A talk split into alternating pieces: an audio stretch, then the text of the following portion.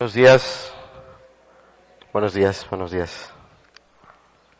De verdad que nos, nos gozamos, nos gozamos alabando a Dios, nos gozamos también viéndonos, encontrándonos nuevamente con esta intención de ocupar este día para exaltar, glorificar su nombre, no solo a través de los cantos, sino también a través de nuestro entendimiento.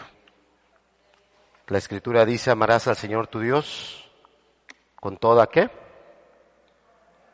Tu corazón, con qué más?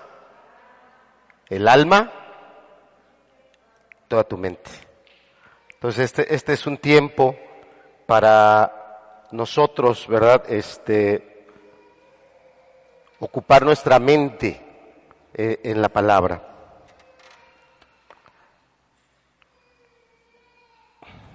Permítame un momentito. De verdad que yo estoy muy contento. A varios que no nos habíamos visto los veo. Eso me, a mí me, me alegra mucho, de verdad. Mucho, mucho me alegra.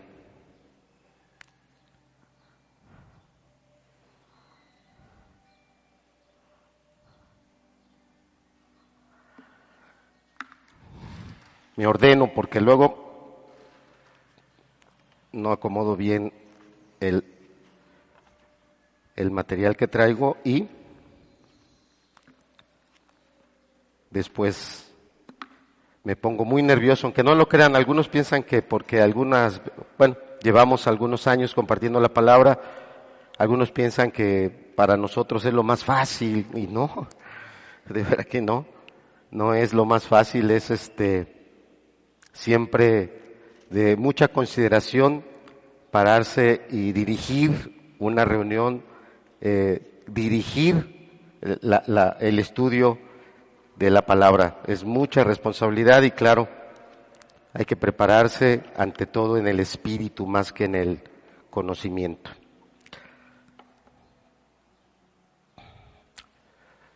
Si nos pones el título de la enseñanza, y ahí nos los dejas un ratito. Esta enseñanza se titula La necesidad más grande. Y la idea es que el título sea algo que, como decía, estemos ocupando nuestra mente y, estemos pensando, ¿verdad? De todas las necesidades que cada uno de nosotros tiene, ¿cuál es la necesidad más grande que tengo? ¿Sí se puede? No te presionamos, pero te estamos esperando.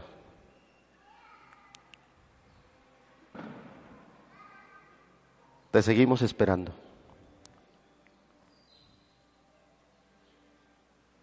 Todavía estamos esperando. No le queremos meter presión, ¿verdad? Nada que ver. Bien, entonces decía la predicación, el estudio de esta mañana se titula La necesidad más grande.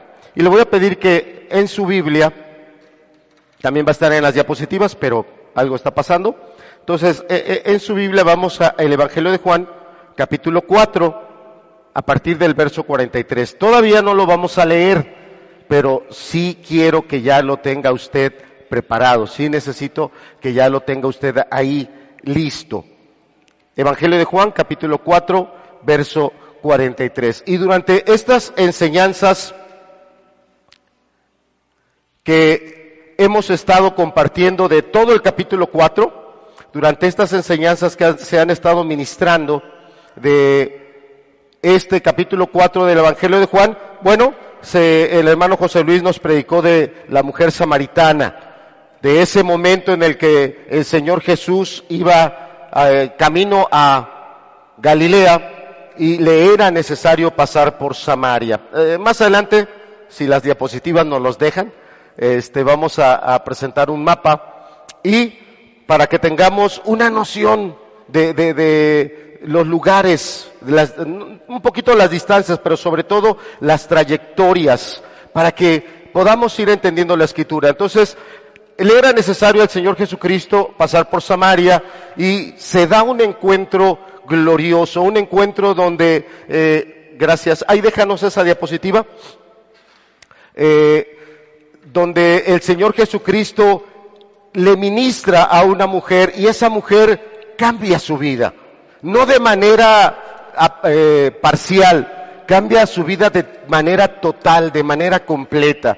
Y si, le bajas un poquito al, volumen memo. Gracias. Y eh, eh, la historia, el texto de la mujer samaritana, amados, da para predicar muchas cosas, que lo que hemos estado predicando es la salvación y lo hemos enfocado hacia ello. Pero también el texto de la samaritana, eh, sobre todo cuando el Señor Jesucristo le dice, ahora es y la hora viene cuando el Padre busca a los verdaderos adoradores. Y dice, y los verdaderos adoradores es necesario que le adoren. Y dice dos cosas, en espíritu y en qué? En verdad. Entonces, eh, eh, es también eh, esa, expresión teológica de la adoración, da, no, no, no crea que para una enseñanza, da para un retiro, da para varias enseñanzas y de verdad, con la gracia de Dios, entender eh, qué es por completo esa adoración y el nosotros ser transformados en adoradores. Entonces, se nos habló de la mujer samaritana eh, en el sentido de la salvación. Ella entra corriendo al pueblo, ¿verdad? La mujer samaritana y llama a, los del pueblo, ¿verdad? Los trae para que escuchen el Evangelio, escuchen al Señor Jesús y también todo el pueblo, ¿verdad? Todas esas personas que estaban ahí escuchan y son transformados. Dos días Cristo ocupó con ellos. Ya ahí el texto no nos da detalle, solo nos pone eh, de manera concreta que la mujer entra corriendo, los llama, eh, eh, todos se ven este, sumamente motivados porque pasó algo, un milagro, un milagro en la vida de esa mujer samaritana, algo realmente espiritual y de, un, o sea, de una transformación tan, tan fuerte que ese mismo momento las personas salen, buscan a Jesús y se queda dos días. Ahí eh, el escrito no nos dice eh, qué pláticas, qué preguntas, qué necesidades especiales él estuvo atendiendo. Sin lugar a dudas también hubo enfermedades que fueron sanadas. La escritura solo nos dice que después de dos días alguien le dice a la mujer, primero creímos por la palabra que tú nos dijiste, pero ahora nosotros estamos convencidos de que Él es el Mesías, el Salvador de todo el mundo. Y de ahí, ¿verdad? La semana pasada, nuestro hermano César también nos estuvo compartiendo, nuevamente hablando acerca de esa gratitud que debe de haber en una persona que es salvada, salvada de sus pecados. Pero la salvación también se aplica a otros aspectos, no solo a la cuestión del pecado como hoy podemos ver. Decía eh, eh, en la predicación, se titula La necesidad más grande. Vaya usted pensando, ¿cuál es la necesidad más grande? De todas las necesidades que usted puede tener, y habrá gente adulta que tiene varias necesidades, en la semana eh, en la iglesia estuvieron algunos hermanos poniendo algunos avisos, algunas peticiones de oración, y hay necesidades eh, hay hermanos, sobre todo jóvenes, personas jóvenes que están atravesando eh, situaciones de enfermedad muy complicadas. Y, y son peticiones de oración también que son necesidades, que reflejan una necesidad. Entonces vamos a estar en el Evangelio de Juan capítulo 4, verso 43. Antes de ir ahí, yo quiero que usted me acompañe para, para entender un poquito. Este pasaje no tiene relación con otros eh, eh, de los evangelios eh, sinópticos. ¿Cuáles son los evangelios sinópticos? El Evangelio de Mateo, Evangelio de Marcos, Evangelio de Lucas. Esos evangelios son muy parecidos. De hecho, la gran mayoría de los estudiosos señalan que Lucas es el primer evangelio y después tanto Mateo, eh, perdón, Marcos es el primer evangelio, Marcos es el primer evangelio en ser escrito y empezar a ser distribuido y después tanto Mateo como Lucas tomaron como guía para escribir el evangelio de Marcos. Por eso hay tanto parecido en ellos y encontramos una, eh, un relato en cada, o sea, un relato que encontramos en Mateo, lo vamos a encontrar en Marcos, lo vamos a encontrar en, en Lucas. Pero en el caso del Evangelio de Juan es muy diferente, es muy distinto. Y la gran mayoría de las cosas que se comparten en el Evangelio de Juan no están en los otros evangelios. Pero aunque esto que vamos a predicar hoy no está detallado en los otros evangelios, los otros evangelios sí mencionan por qué el Señor Jesucristo tenía que ir a Galilea. Sí mencionan acontecimientos y por esos acontecimientos el Señor Jesús se traslada a Galilea. Vamos rápidamente en su Biblia, por favor, o, si tienes ahí la Biblia también y nos los quieres poner, Kevin, eh, al Evangelio de Mateo capítulo 4. No pierda ese pasaje, ponga ahí su separador eh, en Juan capítulo 4. Y vamos a Mateo capítulo 4, por favor, al verso número 12. Dice así, ¿Ya lo tenemos? Mateo capítulo 4, verso 12. ¿Ya está? ¿Sí? ¿Ya está Javi? Perfecto. Carlos, ¿ya está? Mateo 4, 12. Carlos López, por ahí estás. ¿Ya está? Blanquita, Mateo 4, 12. Ok. Fíjese lo que dice. Cuando Jesús oyó que Juan, ¿dónde estaba Juan el Bautista? ¿Dónde estaba? Preso. ¿Quién lo apresó? Un gobernante llamado Herodes. Y el pasaje que vamos a estudiar hoy, un poquito vamos a hablar de ese Herodes. Fíjese, cuando, cuando Jesús oyó que Juan estaba preso, ¿qué hizo el Señor Jesús? Se dirige a Galilea. Se dirige a Galilea. Dice, y dejando Nazaret, vino y habitó en Capernaum. Capernaum, Nazaret está en una ubicación y Capernaum estará a una distancia más o menos de unos, digo, calculo, no tengo el dato exacto, más de 40 kilómetros, pero no en un camino sencillo, en un camino muy complicado.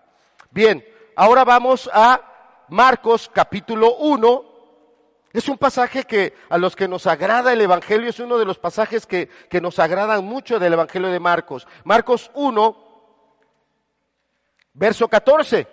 Marcos capítulo 1, verso 14 y 15 dice así. Después que Juan, ¿qué dice que le pasó a Juan? Lo metieron a la cárcel. Después que Juan fue encarcelado, Jesús vino a Galilea.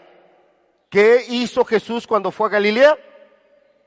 predicando el Evangelio del reino de Dios y diciendo, el, tiempo se ha cumplido, el reino de Dios se ha acercado, arrepentíos y creed en el Evangelio. Entonces, e, e, el texto que vamos a ocupar hoy no está relatado por ninguno de estos evangelios, no está relatado ni en Mateo, ni en Marcos, ni en Lucas, no está relatado, pero los otros evangelios sí nos alumbran de el momento en el que el Señor Jesús deja la zona de Judea, la zona de Jerusalén y va hacia Galilea. El, último evangelio, el de Lucas, capítulo 4, también versos 14 y 15. Lucas capítulo 4, versos 14 y 15. Dice así. Fíjate, qué interesante es.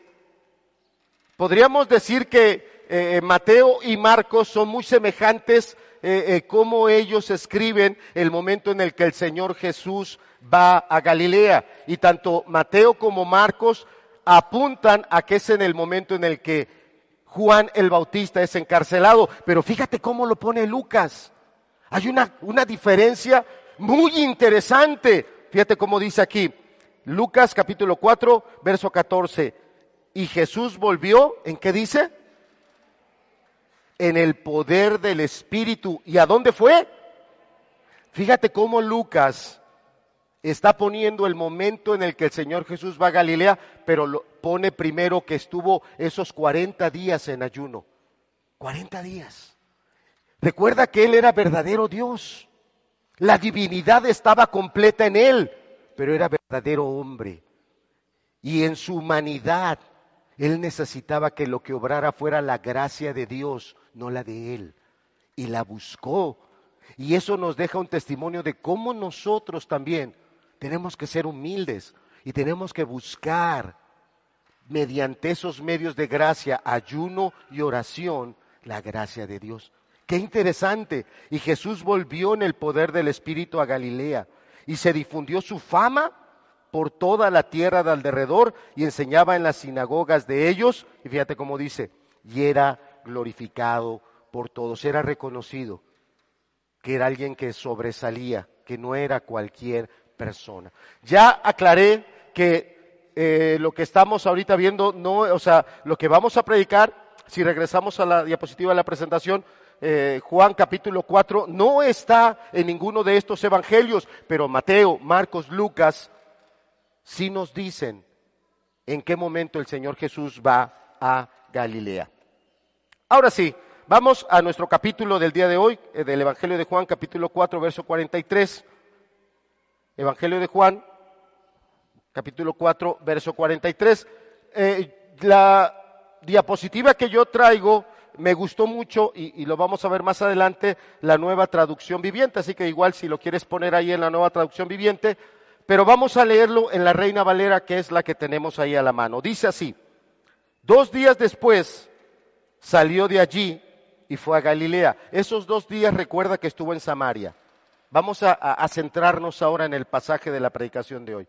Jesús estuvo dos días en Samaria y dice el verso 43, dos días después salió de Samaria y fue a Galilea. Porque Jesús mismo dio testimonio de que el profeta no tiene honra en su propia tierra. Verso 45. Cuando vino a Galilea, los galileos le recibieron, habiendo visto todas las cosas que había hecho. ¿En dónde? En Jerusalén, en la fiesta. Esa fiesta es la fiesta de la Pascua. Lo podemos ver en el capítulo 2 de acá de Juan.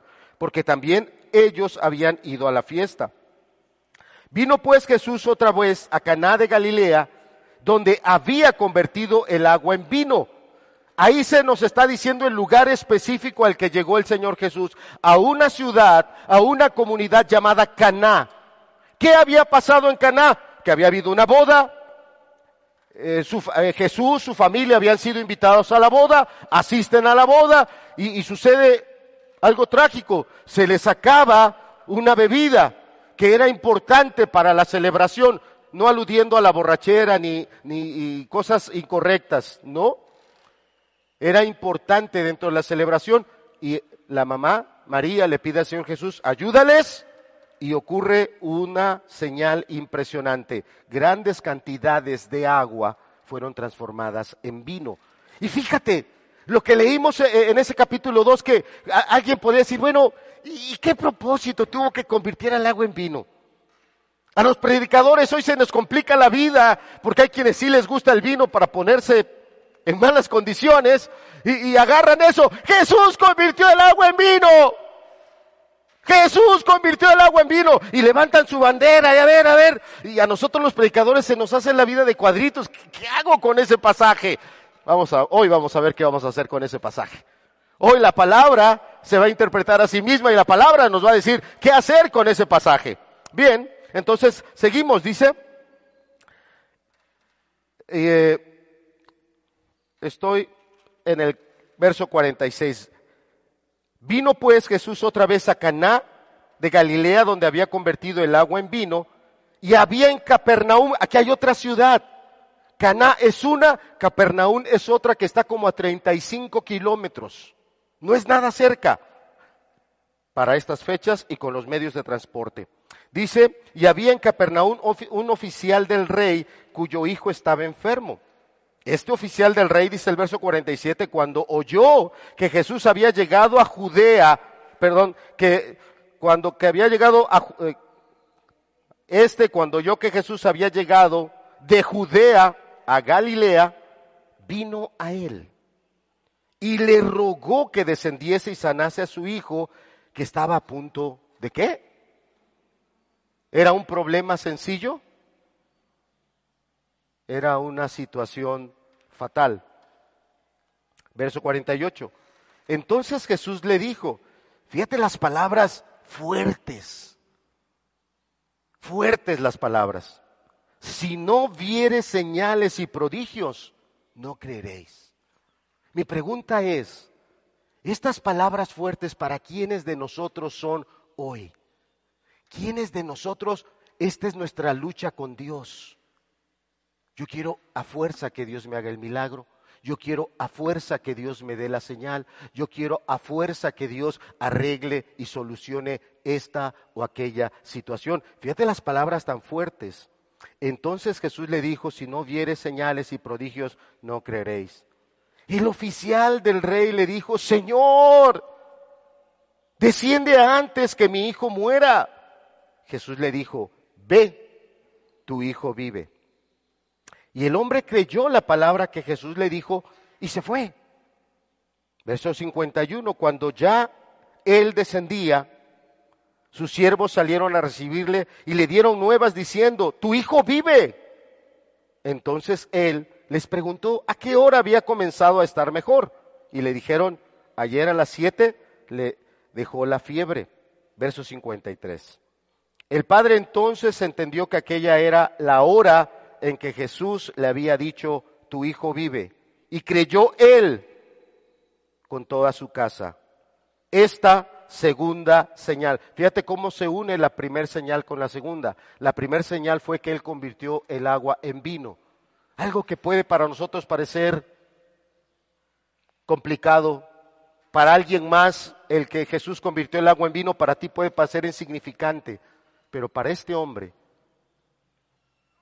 que tiempo después su hijo estuvo al borde de la muerte. Cuando este hombre oyó, cuando este siervo del rey oyó que aquel que había convertido el agua en vino estaba en Galilea, no dudó a quién tenía que acudir. No dudó que él podía hacer algo por su hijo. ¿Se te complica que Jesús convirtió el agua en vino? Hoy entiende por qué lo hizo porque después una familia iba a estar en, el problema más grande y eso les iba a dar la confianza de acercarse a Jesús.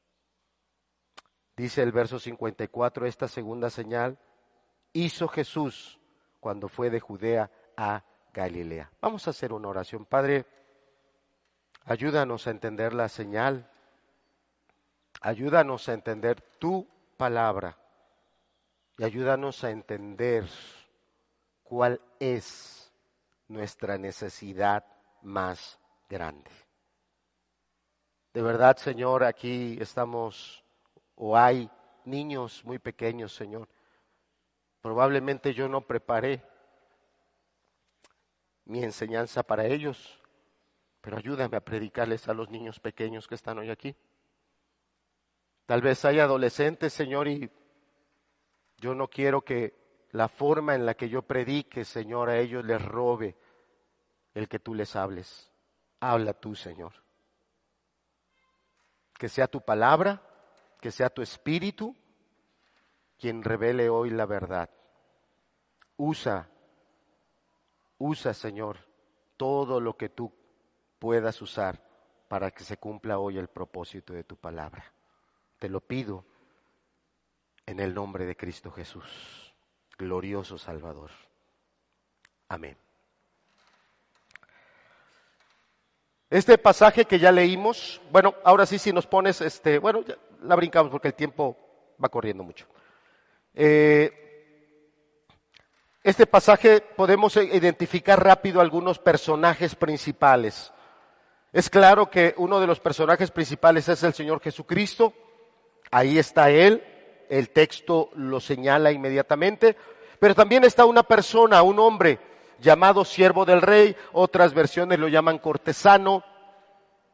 En fin, está un padre de familia y está un joven, un niño que el texto no nos da detalle de cuál es su enfermedad, pero el texto sí nos dice que es una enfermedad brutal, una enfermedad que está a punto de quitarle la vida.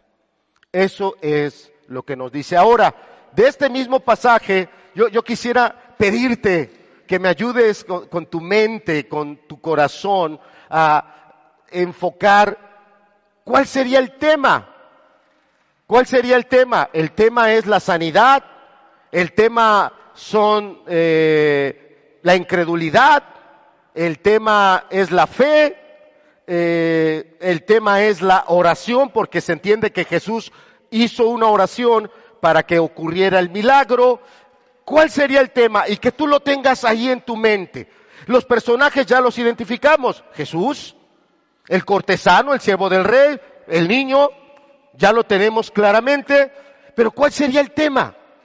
Este pasaje tiene una temática. ¿Cuál sería esa temática? Que tú la puedas tener ahí en tu mente. Bien, vamos a las diapositivas del cortesano, por favor, este hermanito Kevin.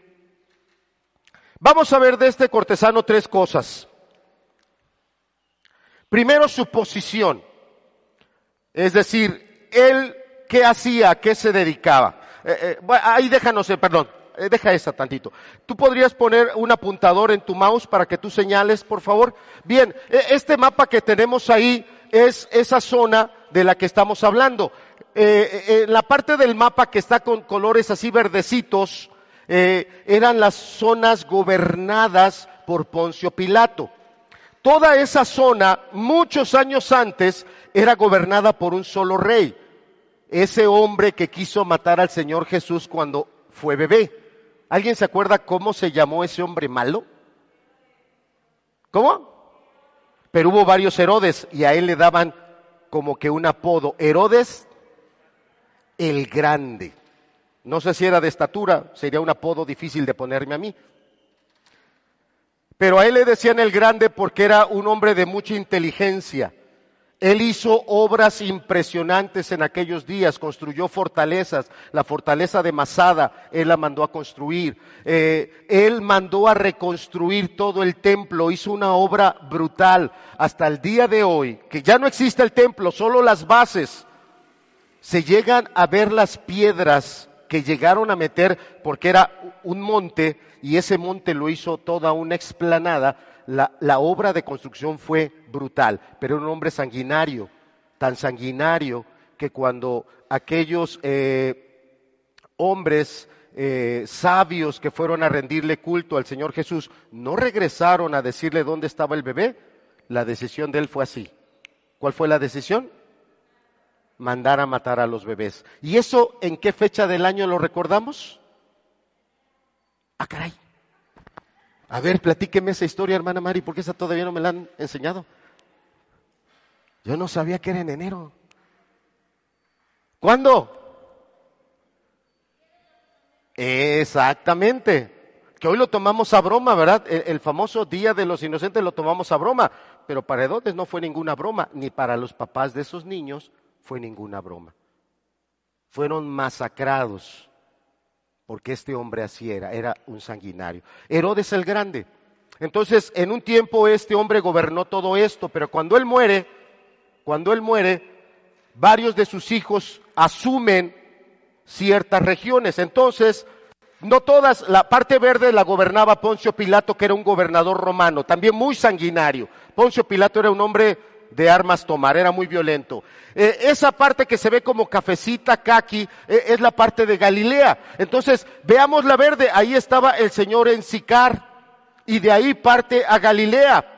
Llega a, la aldea de sus padres, que es Nazaret, pero después sigue a Caná de Galilea. Ahí lo puede ver en el mapa. Y ahí se ve un circulito o una formita azul, es un mar, le llamaban el mar de Galilea y ahí hay una ciudad que se llama Capernaum, una ciudad que está a unos, eh, bueno, de Caná a unos 30, 35 kilómetros. Nada fácil.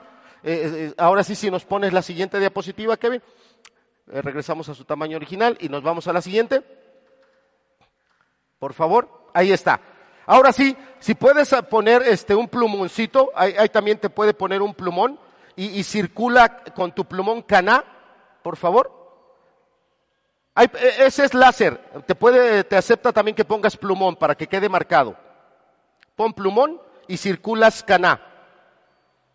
Ok, y de ahí haz una línea hasta Capernaum, por favor. Es más o menos siguiendo toda esa línea amarillita, pero tú hazla con tu, tu apuntador rojito. Desde Caná hasta Capernaum. ¿Sí lo distingues, Kevin? Ándale, ahí está. Haz un círculo también en Capernaum, por favor. Ahí está. Entonces, fíjate qué importante esta historia, ¿verdad? ¿Por qué? Porque este hombre le, le llevó fácil un día de viaje. Las noticias llegaron rápido. Las noticias le decían, oye, aquel que convirtió el agua en vino está en Caná. Y el padre no lo dudó. Volteó a ver a su hijo y claramente entendió, le quedan pocas horas. La decisión que yo tome va a ser crucial si mi hijo vive o muere. Y no lo dudó. hizo un viaje, le llevó horas, un día fácilmente. Y ahorita te voy a explicar por qué, el texto nos los va a dar a entender. ¿Sí? Entonces, esa es la distancia, el Señor Jesús está en Caná y aquel le urgía, ven conmigo, apúrate ya. La, expresión desciende es porque estaba en una zona alta. Es como estar aquí en la ciudad de Tehuacán, que estamos a 1600 metros sobre el nivel del mar y vamos hacia Veracruz, que está a cero metros sobre el nivel del mar, pues vamos a descender. Por eso la expresión dice que Él descendió. Ahora sí, gracias Kevin, ahora sí vamos a la diapositiva de este cortesano, su posición. Entonces decíamos que él estaba sirviendo, aunque el texto dice que era siervo del rey, la historia claramente nos enseña que él servía a un hijo de Herodes el Grande. Herodes el Grande sí había sido rey de toda esa zona, pero ahora ya no. La zona había sido repartida en cuatro, por eso se les llamaba tetrarcas, porque eran cuatro, tetra cuatro. Entonces, eh, Herodes Antipas, que es el que estaba gobernando en la zona de Galilea, es el que era eh, el señor de este hombre. Y es claro que para estar en esa posición, ¿verdad? Este hombre no habrá llegado fácil a ser siervo de Herodes. Pero aquí el dato es, ¿desde cuándo este Herodes empezó a gobernar en la zona de Galilea? Empezó a gobernar desde el año 4 antes de Cristo hasta el año 39. ¿En qué fecha estamos hablando este pasaje? Este pasaje vamos a fecharlo cuando el Señor Jesús empieza su ministerio. Vamos a fecharlo en el año 30. Eso nos da que el hombre que estaba gobernando esta región Fácil llevaba más de 30 años gobernando en una época muy violenta, en una época muy convulsa. había muchos cambios, había sublevaciones, había conspiraciones y a pesar de todo eso, este hombre se había mantenido. Buena persona no era, era tan sanguinario como su padre. De hecho, este es el que encarceló a Juan el Bautista. ¿Te acuerdas del pasaje que decía que Jesús fue a Galilea después que Juan fue, ¿qué cosa? Herodes Antipas fue el que lo mandó no solo encarcelar, fue el que le mandó a cortar la cabeza. Entonces, buena gente no era. Cuando tenía que salvar primero su pellejo, lo hacía. Entonces, para ser un siervo de él, no era fácil, pero era una posición sólida económicamente, y entonces yo con esta diapositiva, ¿qué es lo que quiero llamar tu atención al pasaje? Su hijo está enfermo, la enfermedad se va complicando, la posición que este hombre tenía le permitió tener a la mano médicos de aquella época, tener tratamientos porque tenía también posibilidades. Y él empezó a usar todo lo que su posición le permitió. ¿Qué es lo que las personas buscan hoy en día? Tal vez desde el más niño hasta la gente más adulta que, estamos hoy aquí. ¿Qué es lo que alguien está buscando? Posición. Si somos de una familia humilde, en algún momento saldrá la expresión, ¿y por qué siempre tenemos que estar y nos falta esto? ¿Y por qué siempre nos falta el otro? ¿Y por qué nosotros no podemos esto? ¿Y por qué nosotros no podemos aquello? Y siempre las personas van a tratar de, de escalar y de llegar a ciertas posiciones. Pues este hombre estaba hasta arriba de la pirámide. Bueno, el que estaba hasta arriba era Herodes, pero él estaba después de Herodes. Estaba hasta arriba. Y tenía un problema muy grave en casa alguien muy querido. No lo notamos en la versión española, pero en otras versiones la forma en la que él se expresa de su hijo es una de las formas más tiernas y más dulces. O sea, cuando te, lo voy a leer eh, de la nueva traducción viviente, a mí me gustó muchísimo cómo, cómo está aquí este, el verso 49 dice, Señor, por favor, suplicó el funcionario, ven ahora mismo antes de que mi hijito se muera. Esta es la traducción más, más apropiada para la palabra hijo. La Reina Valera lo traduce muy seco, hijo, pero del griego, la expresión de él estaba hablando como un hijo de pecho, un hijo al que su madre todavía lo carga aquí, y no era de esa edad, porque la palabra con la que el Señor Jesús le contesta, ve, tu hijo, tu hijo, la palabra hijo que usa el Señor Jesús habla de un chico 12, 13 años, un hijo de ley y alguien adulto. Pero ve el amor, ve la ternura, ve la sensibilidad.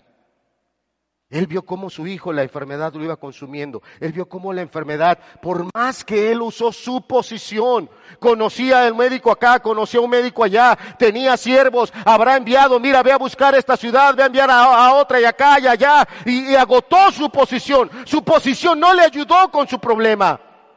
¿Cuál es la necesidad más grande? Este hombre realmente nos representa a todos, te representa a ti, representa a este hombre, representa desde los niños que están hoy aquí sentados hasta la gente más adulta, nos representa a todos, porque a todos en algún momento nuestra vida se va a quebrar.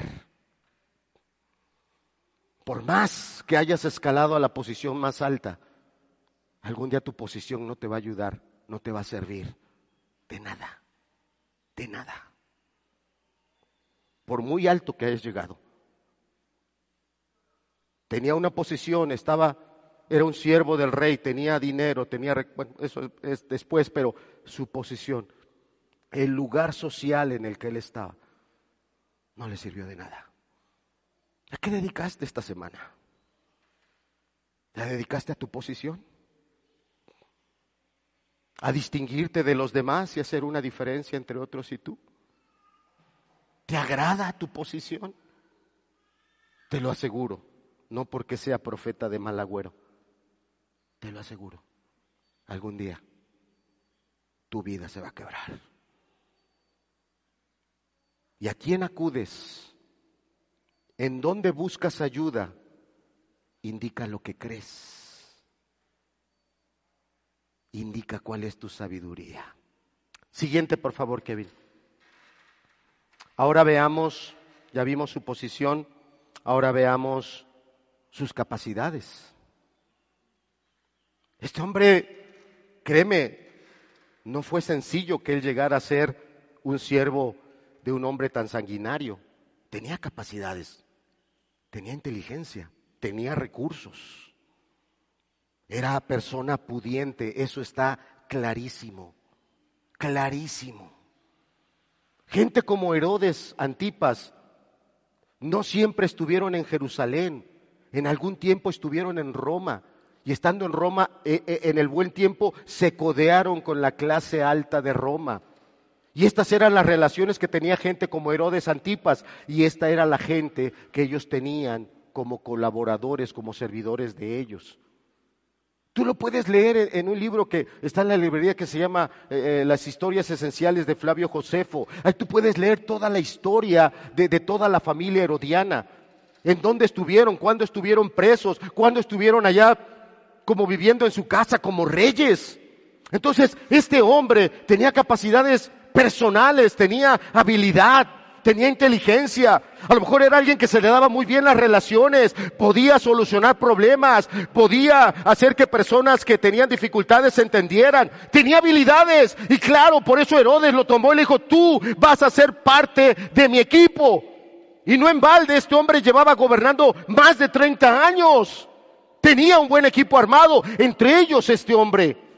Tenía posibilidades económicas, no se duda es claro que era un hombre que tenía muchos recursos disponibles a él, de él mismo, o disponibles de poder conseguir apoyo con personas de posibilidades y que le tuvieran confianza a él. Y claro, por eso se habla del aspecto social. Todas esas relaciones él tenía. Pero todo esto no sirvió. Su inteligencia, su facilidad de palabra, no sirvió de nada. Él podía sentarse junto a su hijo y darle las palabras más consoladoras, pero él sabía la verdad. Su hijo se estaba muriendo. No había otra. Pasamos a la siguiente, Kevin, por favor. Esa era su necesidad. A él de nada le hubiera servido que Herodes viniera y le dijera, mira, te voy a dar un cargo más alto, te voy a poner en una ciudad más importante, porque Capernaum era importante, pero había ciudades más importantes. De nada le hubiera servido que Herodes llegara y le dijera, te voy a duplicar, te voy a triplicar el sueldo. De nada. De nada le hubiera servido que sus relaciones sociales se elevaran y él entrara a otro estatus. Él tenía una necesidad. ¿Cuál es tu necesidad? Hoy estamos hablando de enfermedades fuertes.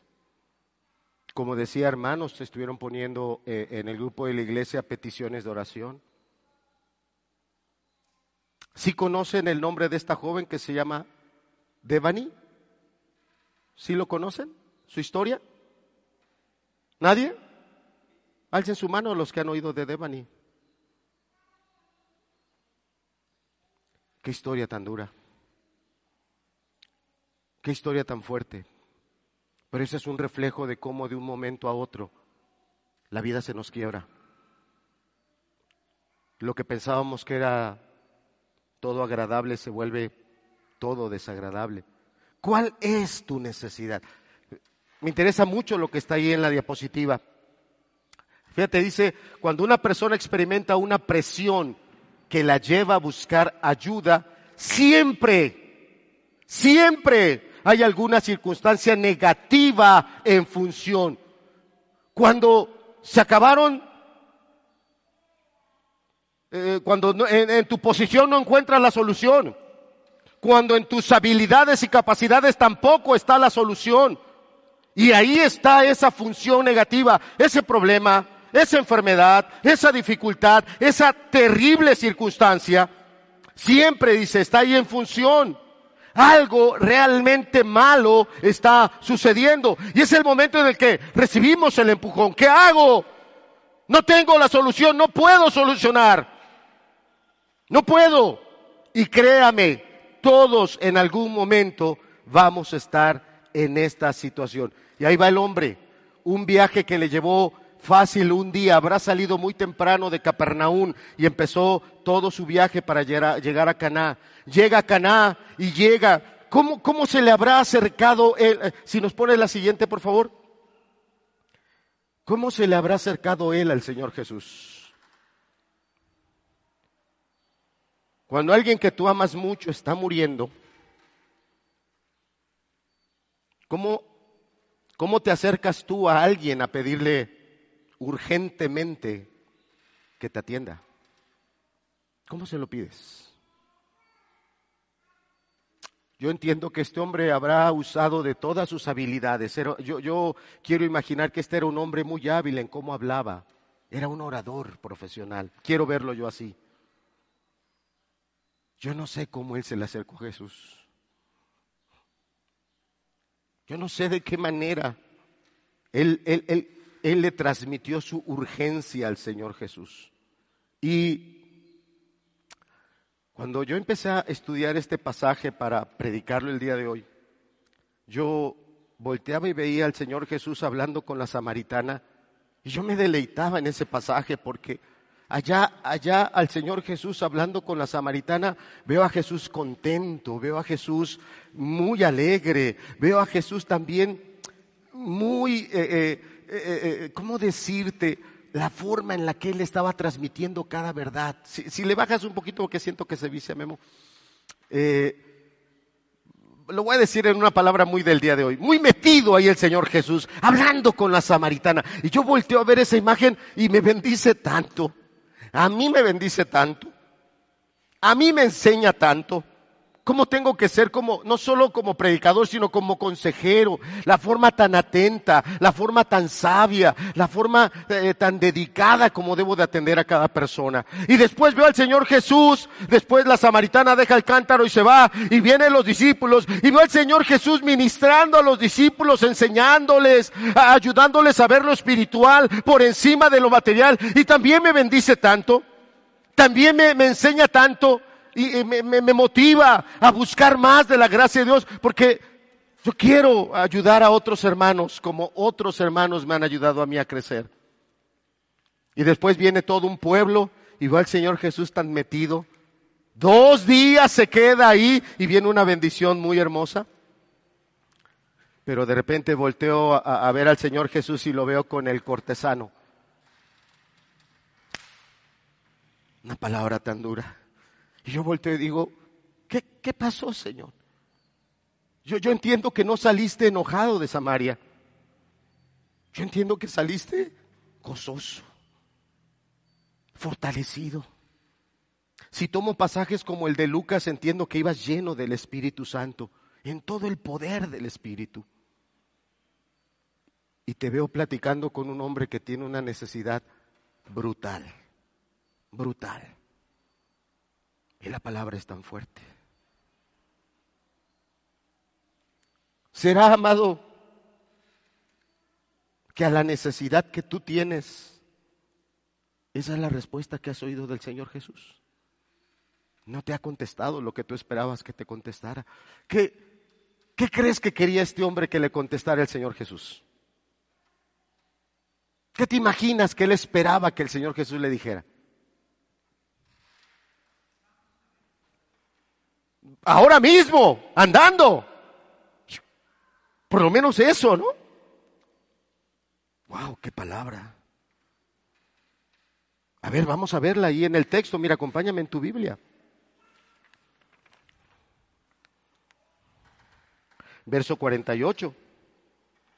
Entonces Jesús le dijo, bueno, leamos desde el 47, este, o sea, el cortesano, ahí está la, la imagen, cuando oyó que Jesús había llegado de Judea a Galilea, vino a él un viaje largo, un viaje muy pesado.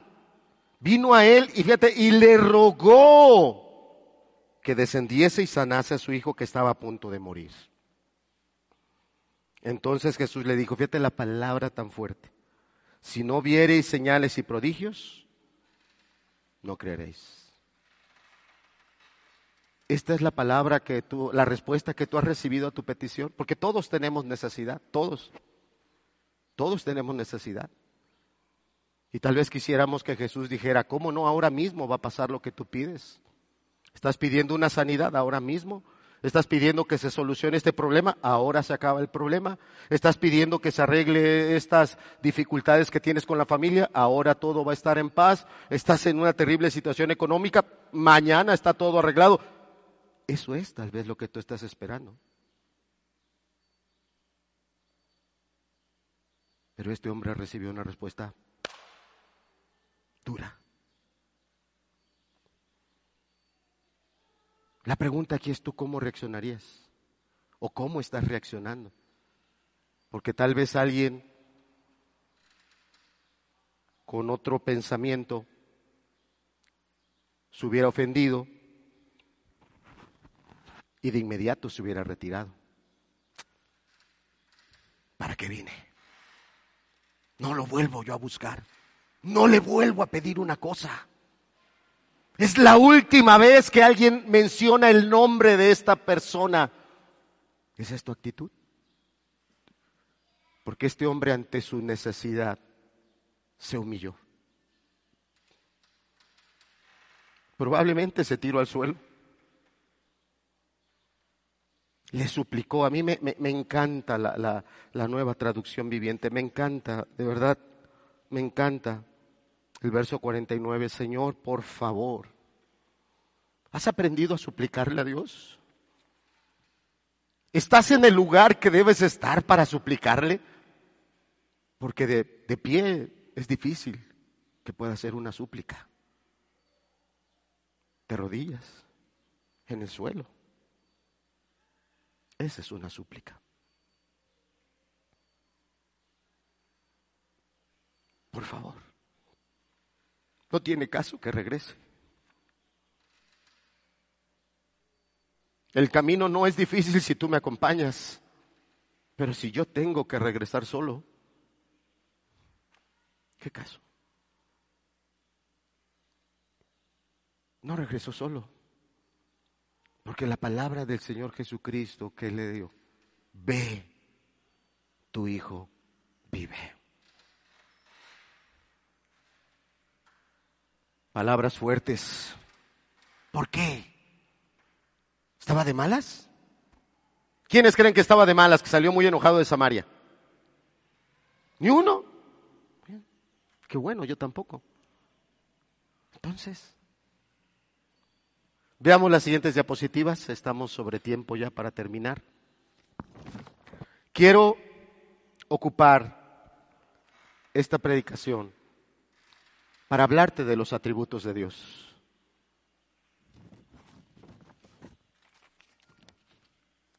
Y un atributo, ahí hay varios, autosuficiencia, infinidad, omnipresencia, omnisciencia, omnisapiencia, omnipotencia. Hay más, estos son solo algunos. Todos estos atributos hablan de un Dios fuerte. Son atributos que describen a Dios en su fortaleza. Todos ellos, por favor, si puedes anotarlos, anótalos autosuficiencia, infinidad, omnipresencia, omnisciencia, omnisapiencia y omnipotencia. Todos estos atributos nos están hablando de esa fortaleza de Dios. Pero yo solo quiero rápidamente hablarte de los dos primeros, de la autosuficiencia. Eh, ahí en la diapositiva nos dice que Dios no necesita de nada. Eso lo dice la palabra de Dios. Por favor, acompáñame rápidamente a el Evangelio de Juan, capítulo 5. Estamos en el 4. Mira, solo tienes que avanzar una hojita. Y el verso número 26.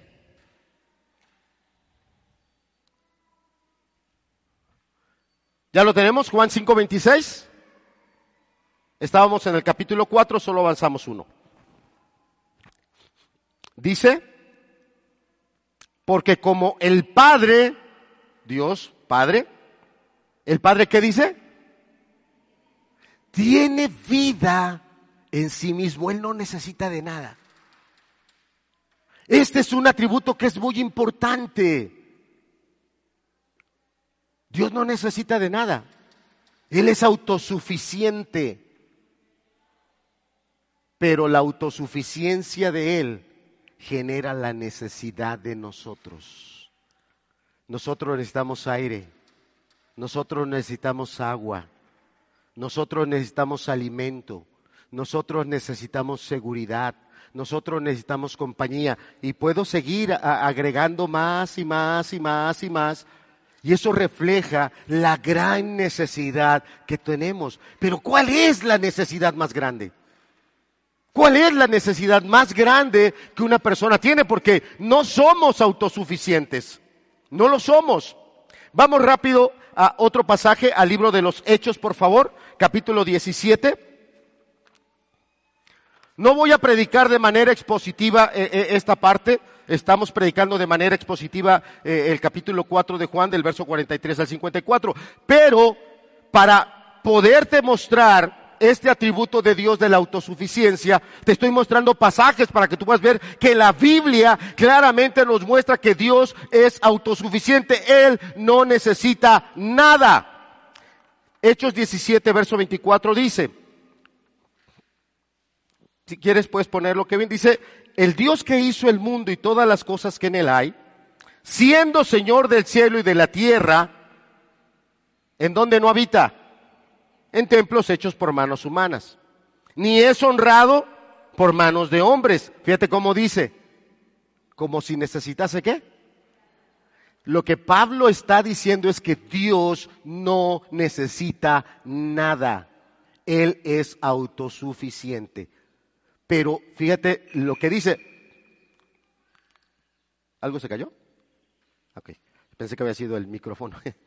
ok, dice, ni es honrado por manos de hombres como si te algo. Y fíjate cómo dice, pues Él es quien da a todos, ¿qué cosa? Fíjate qué interesante.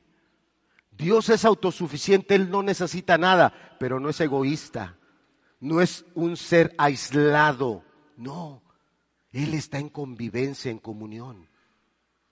Él no necesita nada, de nosotros Él no recibe nada, no necesita nada, pero Él, por cómo es Él, él sustenta la vida de la peor persona. Puede estar hoy la peor persona aquí, puede estar la persona más ingrata, más desagradecida, y, apuntamos a lo que estamos predicando, que Dios no le ha hecho el milagro que Él quiere, que Dios no le ha dado la señal que la fuerza quiere que le haga, y la persona ya se dio la vuelta, yo no quiero nada con Dios, eh, eh, yo ya estoy eh, decepcionado, y Dios te sigue dando vida. ¿Por qué? Porque Él es bueno. Amén, hermana porque Él es bueno. ¿Por qué te sigue dando vida? Este pasaje nos los va a decir, dice, pues Él es quien da a todos vida y aliento y todas las cosas. Y de una sangre ha hecho todo el linaje de los hombres para que habiten sobre la faz de la tierra y les ha prefijado el orden de los tiempos y los límites de su habitación. Y ahí te dice cuál es el propósito. El verso 27, ¿para qué? Para que busquen a Dios. Tres cosas de la autosuficiencia de Dios. Él no necesita nada. Es la primera cosa. Él es autosuficiente, pero no es un ser aislado. Él está en comunión con los otros miembros de la Trinidad, con la demás corte de ángeles y además con todos aquellos que ya han entrado a esa presencia de Él. Es alguien que está en comunión. Le gusta la comunión. Y no solo eso, Él es el que nos sustenta la vida. Es el segundo aspecto de la autosuficiencia. La autosuficiencia de Él genera la necesidad nuestra. ¿Tú reconoces? Porque en el tercer punto es que Él pide que se reconozca esa necesidad para que busquen a Dios. ¿Por qué se está poniendo más complicada tu situación? Porque es el propósito de Dios. Dios quiere que tú lo reconozcas. Dios quiere que tú reconozcas que lo necesitas. Dios quiere que tú reconozcas que en Él está la satisfacción de tus necesidades. Es el primer atributo. Si regresamos a la diapositiva, por favor. La autosuficiencia. Y el segundo, que me, me encanta muchísimo, es el de infinidad. Infinidad. Dios no tiene límites. ¿Cómo se dice la infinidad de tiempo? Eternidad. Dios es eterno. ¿Cómo se le dice a la infinidad de espacio? Inmensidad. Entonces, este atributo Dios lo tiene, el atributo de la infinidad. Dios no está limitado como nosotros por un espacio. Tú estás aquí, no puedes estar en otro lugar. No puedes estar en tres, a veces quisiéramos, no podemos. Nosotros estamos limitados, Dios no. Y yo quiero que con este pasaje veas a este hombre que está ahí insistente diciéndole a Dios, baja conmigo, desciende conmigo. Ya entendimos la expresión. Estaban en una ciudad que estaba a una altura sobre el nivel del mar y tenían que llegar al mar de Galilea a cero metros sobre el nivel del mar. Por eso la expresión, desciende conmigo, haz el viaje conmigo. Y fíjate cómo estos atributos describen a Jesús. Él estaba en ese momento hablando con él pero en esa Trinidad en la que Él es parte, también el Padre y el Espíritu estaban al lado de su Hijo. Y solo dijo una palabra, ve, tu Hijo vive. Y algo pasó en el interior de este hombre. Es claro que este cortesano no tenía una fe perfecta.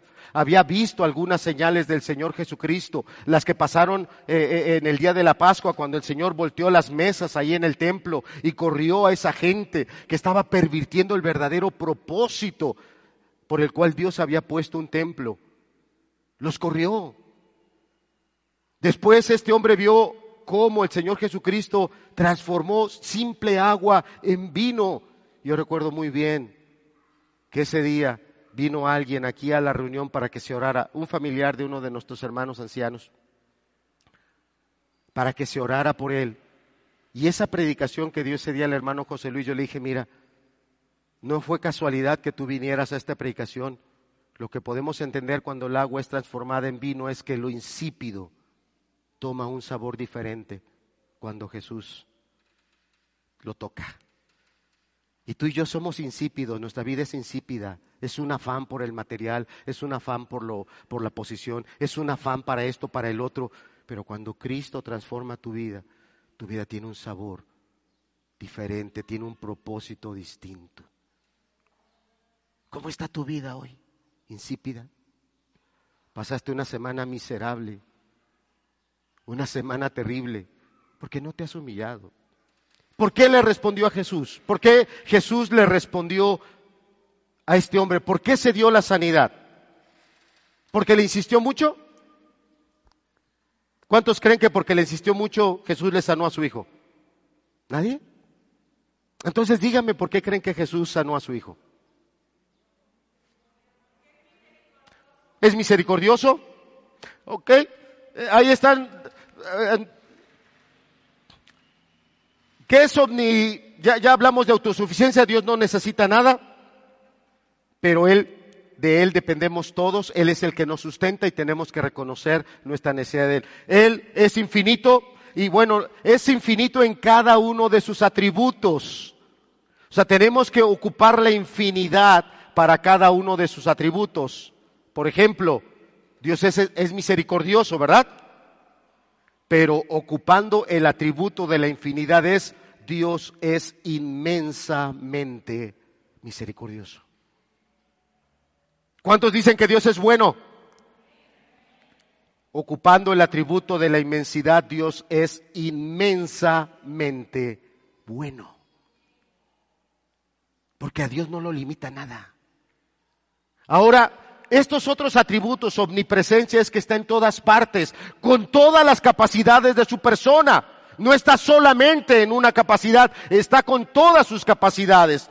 Que e, es que sea omnisciente, que tiene todo el conocimiento completo y perfecto de todas las cosas.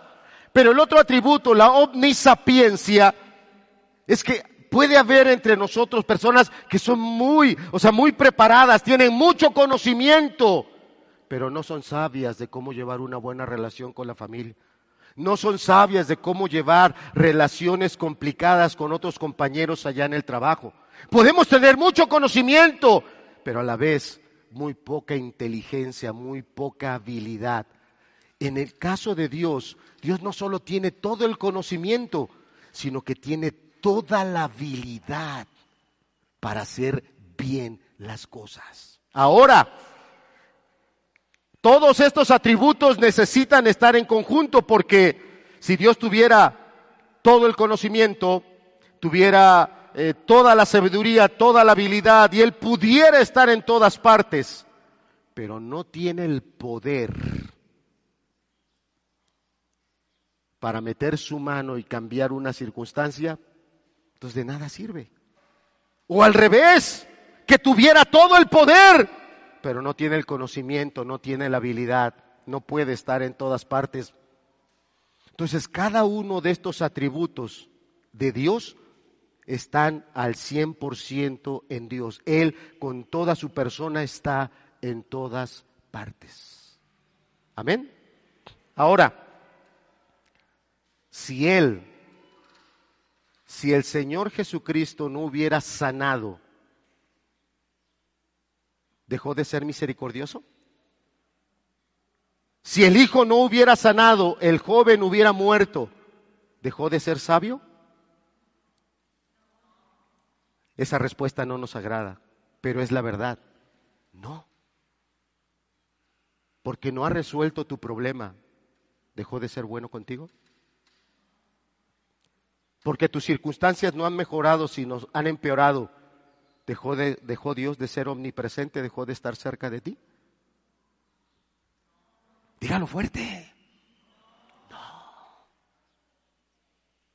Y lo más impresionante, cuando tú pecas contra Él, Él está al lado tuyo, con todos los atributos de su personalidad.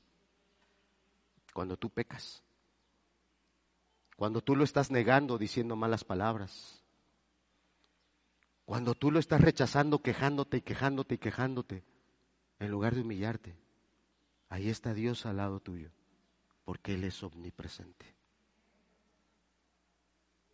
Este fue el Dios que conoció a este hombre. ¿Qué palabra le dijo que cambió su corazón? Esa angustia, esa ansiedad porque su hijo estaba muriendo.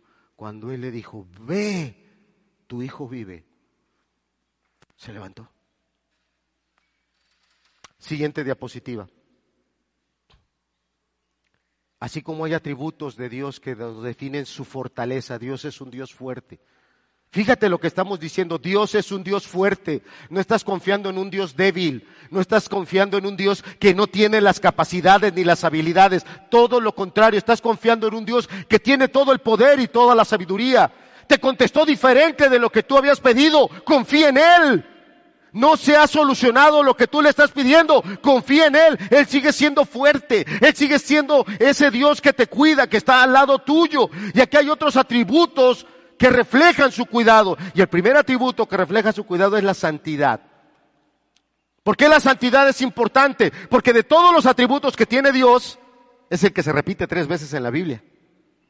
En el libro de Isaías se nos dice que Isaías vio a Dios ahí en su trono y unos seres celestiales que le decían qué? Tres veces reconocían ese atributo de Dios. Y eso quiere decir que Dios está consagrado a sí mismo. Estar consagrado a sí mismo no es que sea un ególatra. Estar consagrado a sí mismo es que esa es la manera en la que te cuida, te protege. Ejemplo, tenemos aquí a un esposo, a su esposa. El esposo ama mucho a su esposa. ¿Es correcto que un esposo ame a su esposa? ¿Es correcto? Es correcto. La ama mucho. Pero se tiene que ir a trabajar. Y por irse a trabajar, la esposa le dice, oye, es que ya es tarde y no veniste a comer. Es que tengo mucho trabajo. Es que lo hago por ti. Oye, es que ya son las siete. Es que tengo mucho trabajo. Es que tengo que suplir las necesidades. Si no, ¿quién las suple? Lo hago por amor. Oye, es que ya es medianoche. Eh, es que los amo mucho. Algo, algo no anda bien ahí. ¿Por qué? Porque el amor, tal y como lo describe la palabra, se da en otros términos y condiciones. O tal vez la esposa empieza a ver que ama más a quién. O este es el joven, el joven ya va a tal escuela, eh, está estudiando y aprendiendo varias cosas, pero de repente se empieza a relacionar con los amigos y de repente las calificaciones van para abajo y, las salidas con los amigos van para arriba. Y los papás le dicen, no, pero papá, mamá, yo a ti te quiero mucho, no, pero papá, mamá, yo a usted lo respeto mucho. Algo no anda bien ahí. ¿Sí me explico? O sea, el amor tiene que tener una congruencia. Si Dios amara más a alguien fuera de él, sería idolatría. ¿Sí me explico? Dios está consagrado él mismo a que su carácter, y es muy hermoso lo que dice ahí, dice Dios es suprema e infinitamente santo porque tiene una visión suprema e infinita de su propio carácter. El que Dios se conserve en esa santidad es lo que nos da a todos esa facilidad de alcanzar su misericordia, su perdón, su gracia. Qué importante es que Dios conserve esa santidad. Qué importante es. Siguiente, por favor. Y fidelidad. Fidelidad, estoy hablando de los atributos de cuidado. Lo que Dios dice y hace es lo mejor. Amén. Lo voy a repetir lo que Dios dice y hace no solo es verdad, sino que es, ¿qué? Lo mejor. Ahora sí, si Jesús no hubiera sanado a ese joven, ¿dejaría de ser santo? ¿Dejaría de ser amoroso? ¿Dejaría de ser misericordioso? No. No, porque Él está consagrado a ese carácter suyo de Él. ¿Por qué le respondió que sí? Porque Dios en su soberanía así lo decidió. Dios en su soberanía decidió que ese joven fuera sanado, pero pudo haber decidido que no. Dios en su soberanía, tal vez sobre tu problema y tu dificultad, ha decidido algo que a ti no te agrada.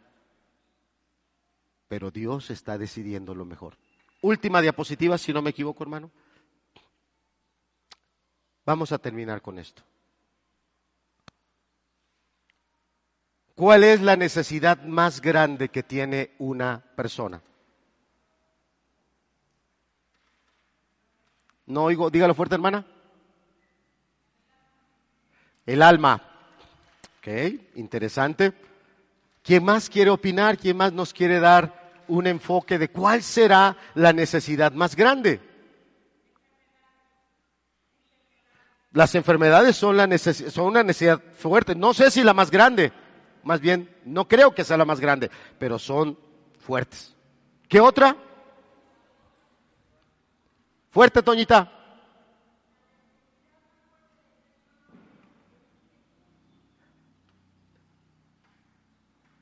Amén. La necesidad más grande es conocer a Jesús. ¿Sabe cuál es la necesidad más grande que tenemos? Conocer a Dios. Esa es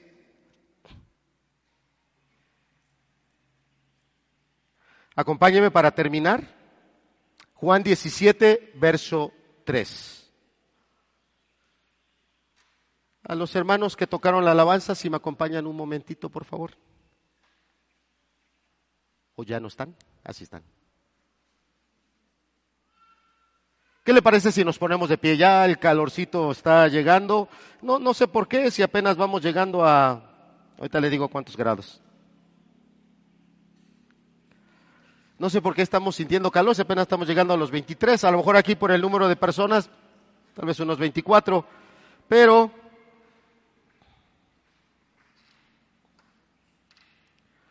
los hermanos, la hermana Martita, el hermano Josué, este, el hermano Ezequiel que fueron a Valles, pues ahí andaban en cuántos grados, hermana?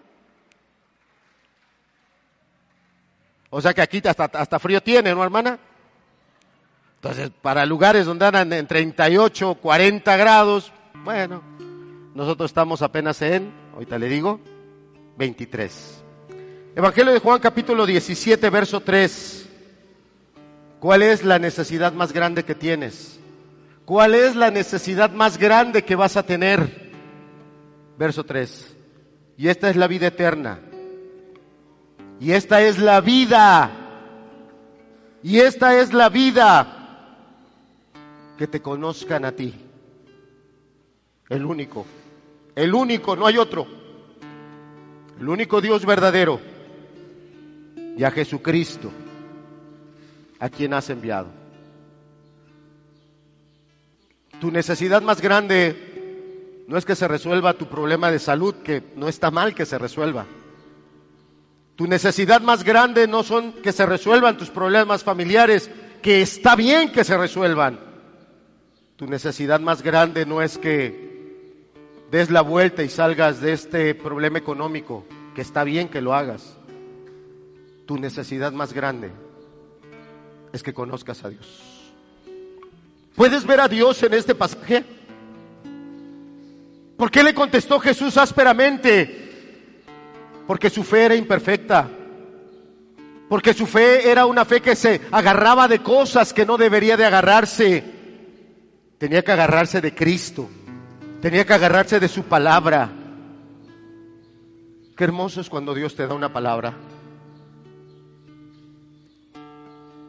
Hace casi dos años, una de mis sobrinas, por efecto del coronavirus, estaba muy grave acá en el hospital. Ese día iba yo viajando con el hermano que está allá en la puerta, con el hermano Paul íbamos a Valles a hacer una diligencia. Cuando me entró una llamada de mi, bueno, se nos descompuso el auto, no hay casualidades. Nos quedamos allá en el lugar donde es el hermano Eric que tan amablemente nos ayudó. Y entra, estando ahí en el taller, entra la llamada de mi hermana llorando y me dice, habló por teléfono mi hija, se está despidiendo. Dice que ya no aguanta, sus pulmones ya no dan. Tenía el oxígeno a 15 litros, era lo más fuerte, ya no puede. Se está entregando a Dios. Una enfermera que es amiga de mi hermana le pasó un teléfono, algo que tal vez no se debe, pero se lo pasó. Mi sobrina llamó y solo para decir adiós. Yo recuerdo que días antes habíamos puesto a mi sobrina en oración en la iglesia. Allá estando orando en la casa, Dios nos dio una promesa de que iba a ser sanada. A otra de las hermanas, a Cheli, recuerdo muy bien que ella me llamó y me dijo, hermano, Dios me dio esta palabra para su sobrina. También que hablaba de sanidad. Regresamos, ya no hicimos el viaje. Llegué con mi hermana y ella lloraba y me decía, se me va, se me va. Enfermeros, diferentes personas ya le daban las peores noticias. Y yo me acuerdo que me acerqué y le dije, ¿a quién le vas a creer? ¿Vas a creer a lo que te dice el hombre? ¿Que alguna razón tienen en lo que te dicen? ¿O vas a creer a lo que Dios te ha dicho? Yo recuerdo que mi hermana estaba parada y dijo, tienes razón, voy a confiar en Dios. Era un miércoles, mi sobrina salió el viernes. Y hasta hoy está sirviendo a su familia en una iglesia. Qué hermoso es cuando Dios te da una palabra. Y esa es una palabra para vida. Yo quiero que cierres tus ojos, hermano, hermana. Y ahí en tu lugar te acuerdes de las palabras que Dios te ha dado para vida. Ve, tu hijo vive y aquel hombre creyó a la palabra y el texto nos da a entender que no regresó en el mismo instante, sino hasta el otro día. Porque cuando sus siervos salen le dicen, él pregunta le dice, ¿cuándo le dejó la fiebre? Ayer a la una, al instante se le quitó. Ayer. Sus angustias, sus afanes cesaron cuando creyó a la palabra de Jesús. Cierra tus ojos. ¿Cuál es tu mayor necesidad? ¿Cuál es? Lo dice claramente la palabra. Conoce a Dios.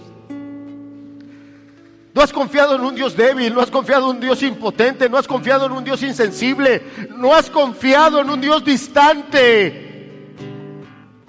Todo lo contrario, Él está aquí a tu lado. Él está allá en tu casa donde hay problemas. Él está allá en tu trabajo donde hay tantas dificultades. Él está ahí. Pero aprende a oírlo, aprende a confiar en Él. Aprende a ser humilde. Cualquier. Quiero gritar mi necesidad del Dios vivo. ¿Cuál es tu necesidad? Quiero gritar mi necesidad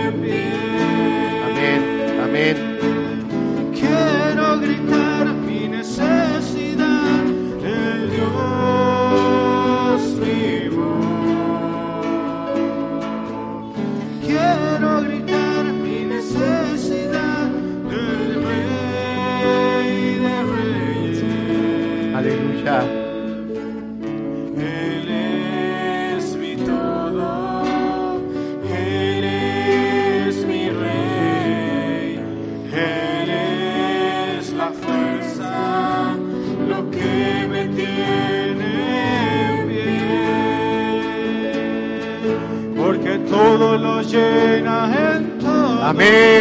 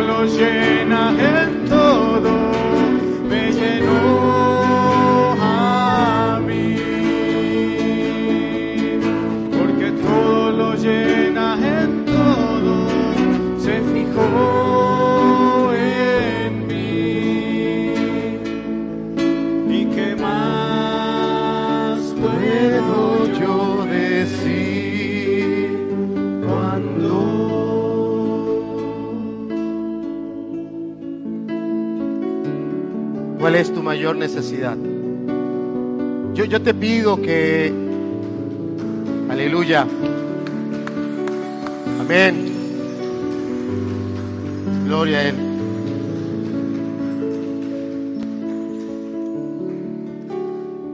En su trono. Yo te pido que, que veas este pasaje así. Jesús lo zarandeó, le habló duro, no había otra manera de que él reaccionara. No había otra manera de que él entendiera. Pero aún con esa palabra dura lo estaba amando con todo su amor. Porque el amor de Dios es, Dios es infinitamente amoroso. Dios te ha respondido una palabra, una respuesta que tú no esperabas. No te ha dejado de amar lo más mínimo. Lo más mínimo no te ha dejado de amar. Pero esa era la respuesta, la palabra que tú necesitas. ¿Cuál es la mayor necesidad? Sí, pedimos que sean sanadas enfermedades. Sí, pedimos que Dios meta su mano y cambie el carácter, el corazón de las personas para que las familias tengan una nueva esencia. Sí, pedimos que Dios nos ayude a salir de estas complicadas situaciones económicas, pero esa no es la mayor necesidad. La mayor necesidad es que conozcas a Dios, que lo conozcas, que a través de Él veas toda la vida y cómo las circunstancias difíciles de la vida tienen un propósito tan noble, tan eterno, tan trascendente. Dice, vamos a despedirnos con esta alabanza y si nos ayudas poniéndolo en la pantalla, por favor. En su trono de gracia, Él está tan sublime y majestuoso, lleno de gloria. Fíjate lo que dice acá.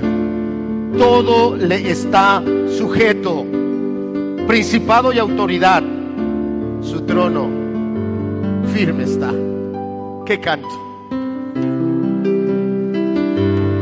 Aleluya.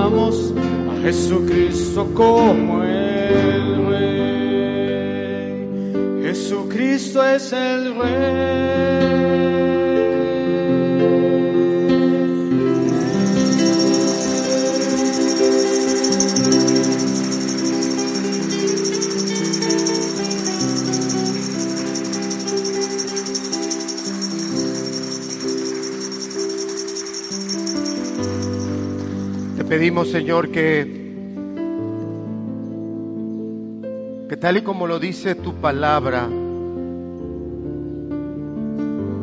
que tú estás en el trono a la diestra del Padre, que con tu autoridad y poder, Señor, tú permitas que siempre podamos verte a través de la palabra,